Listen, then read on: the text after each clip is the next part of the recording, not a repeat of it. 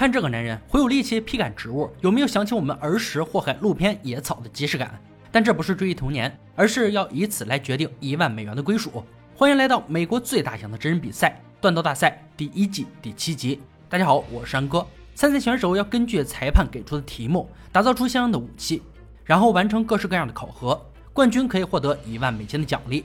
大帅、老白、乐哥稳坐评委席迎接选手登场。鲁道、卡特、亚当、马可依次走进断工坊。竞赛共有三回合，每回合通过测试淘汰一人，最终留在赛场上的就是能带走一万美金的冠军。选手面前的铁砧上放着一颗高碳铬钢轴承滚珠，挑战的是将滚珠变成完整的武器。刀身九到十三英寸，不含刀柄，总长度不超过二十二英寸。刀锋下方必须有凹面的研磨形式。十分钟设计，三小时锻造。第一回合比赛开始，鲁道决定锻造一把科尔克开山刀。安哥更习惯叫它尼泊尔军刀。亚当想制作一把匕首，尽量简化，能确保功能性即可。马克很在行猎刀和露营刀，两相结合便是他本次的作品。卡特比较注重外观，所以要做出一把美丽性感的波斯弯刀。有了这个想法，即刻开始锻造环节。对两英寸半的滚珠熔炼并塑形是件难事儿，首要问题就是该如何固定。鲁道将其两面磨平，以便使用夹钳，结果一用力，夹钳断了。这在锻刀大赛还是头一遭。看来他运气也不算太好。马可的做法很有意思，他做了专用支架，加热过后要上冲床，高热散发后原料变硬，又得重新回锻造炉，来回奔波是件苦差事。最重要的是注意安全，这一点卡特做的就貌似不太到位。他手中的钢块温度在锻造炉没待太久，大帅有些担心会因此影响硬度。本次比赛大家都严谨地检查了尺寸，这让评委们很是欣慰，这才是应有的工匠精神嘛。鲁道的刀身刃形已经开始成型。他要确保能维持刀锋的厚度一致。老白唯一担心的就是刀身太薄，没办法进行凹磨。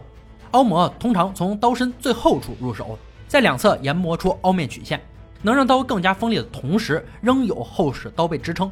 马可的刀刃在这一环节出现了应力破裂。解释一下，素件在特定温度下经受一定时间的恒定复合作用，而突然完全破裂的现象称为应力破裂。他决定裂纹部分磨掉，再继续研磨。其他人都开始研磨时，亚当还在锻造，这让他压力倍增，甚至几次将原料丢在地上。让他更加泄气的是，尺寸还超长了，做出刀尖的部分肯定无法切除，那就只能忍痛割爱，切出刀根了。旁边的马可也是每磨一次就泄气一次，希望他们能完成第一回合的挑战。越是祈祷就越出问题，卡特这边也出现了应力破裂，再研磨下去很可能导致裂缝扩大，所以他决定到此为止。亚当掐着点火完成淬火环节，伴随着裁判的倒计时结束，众人停手。马可的猎刀研磨得漂亮均匀，不过刀身有一点点弯曲和一条裂缝。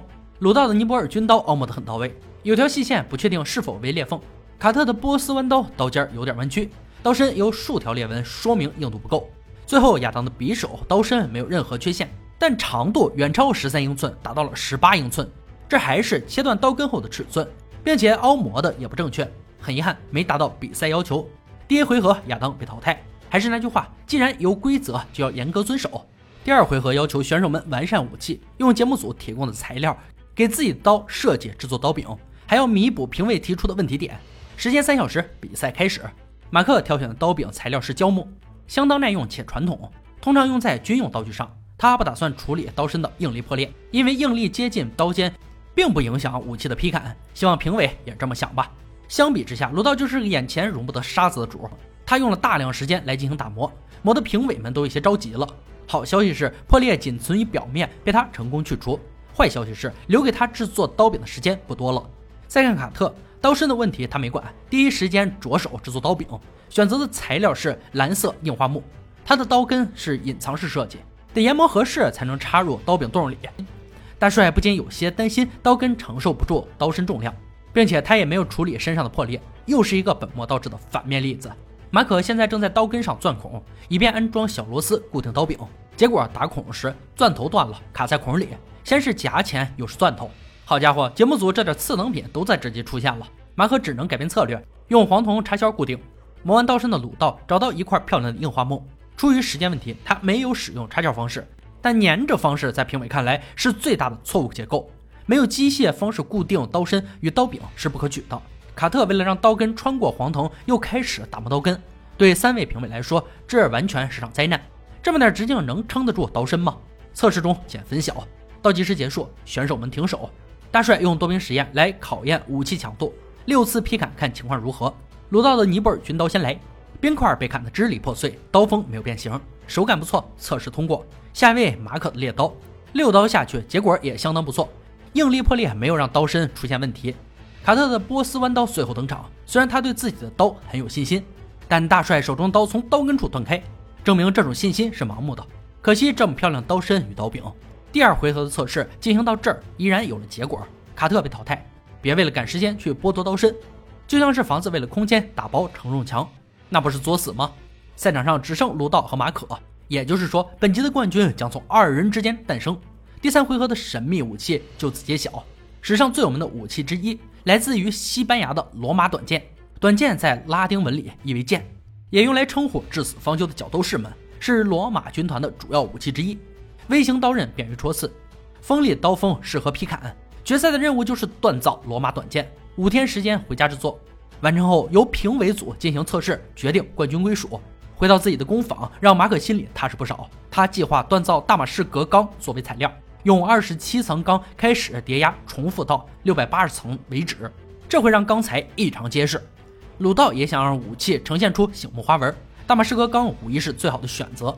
马克的刀身长二十一英寸半，研磨要花费不少时间。刀柄安装方式为钻孔插销，以保证形成一体的坚固刀柄结构。鲁道的进度也不慢，已经来到了最容易出错的淬火环节。温度合适能使刀身坚韧不摧，温度把控不好便是前功尽弃。鲁道的技术有些不到位，刀身出现了很严重的翘曲。时间有限，希望他能想出补救办法。五天时间在高强度的工作中转瞬即逝。鲁道与马可带着武器回到锻工坊。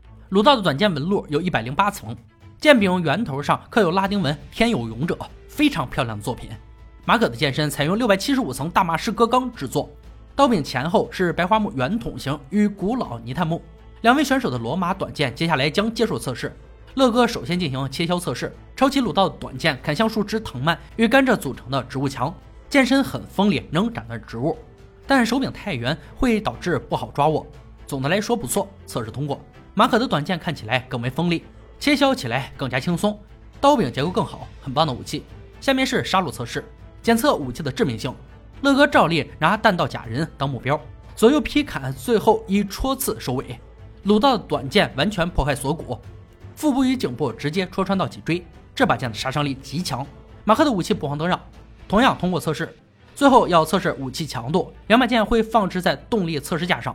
测试架被设定模仿罗马兵团的情况进行短兵相接，选手的武器斩向由幺零五五高碳钢制成的武器。鲁道的短剑先上，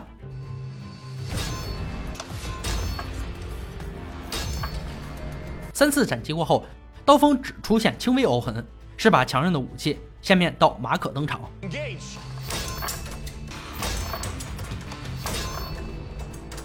罗马短剑完好无损，节目组武器出现刮痕。同样是把强韧的作品，两把刀表现的都不错，孰强孰弱的难题照例交给评委组。鲁道短剑剑身有明显弯曲，外观虽然漂亮，但剑柄不太实用，且刀锋在切削时出现凹痕。马可的刀柄同样不合理，虽然在切削测试中握着很舒服，但刀根与刀柄在强度测试中一起弯曲变成 S 型，说明强度是不够的。评委们一番权衡，做出最终决策。本集的千锤百炼冠军属于鲁道。还是那句话，强度不够的武器在战场上是无法生存的。希望马可能够吸取这点比赛的教训。至于鲁道，他可以拿着一万美金的支票去度假了。以上就是锻造大赛第一季第七集的内容。本集出现的罗马短剑在历史上非常有名，又称西班牙短剑。古代罗马帝国从西班牙引进军团战士的制式装备和大盾标枪一起，成为那个时代地中海霸权的主要象征。初期为青铜制，后为铁铸。主要用于单兵装备的剑，罗马军团正是靠着这把短剑打出了五百万平方公里的国土和一千五百年之久的帝国。而罗马短剑对于人类历史的影响，并没有随着罗马帝国的消亡而结束。直到今天，罗马短剑依旧是很多冷兵器收藏爱好者追逐的对象。下期节目的神秘武器，据说来自于古代爪哇族。猜到的粉丝可以留言写下自己的想法。好了，今天就到这里吧，我们下期再见。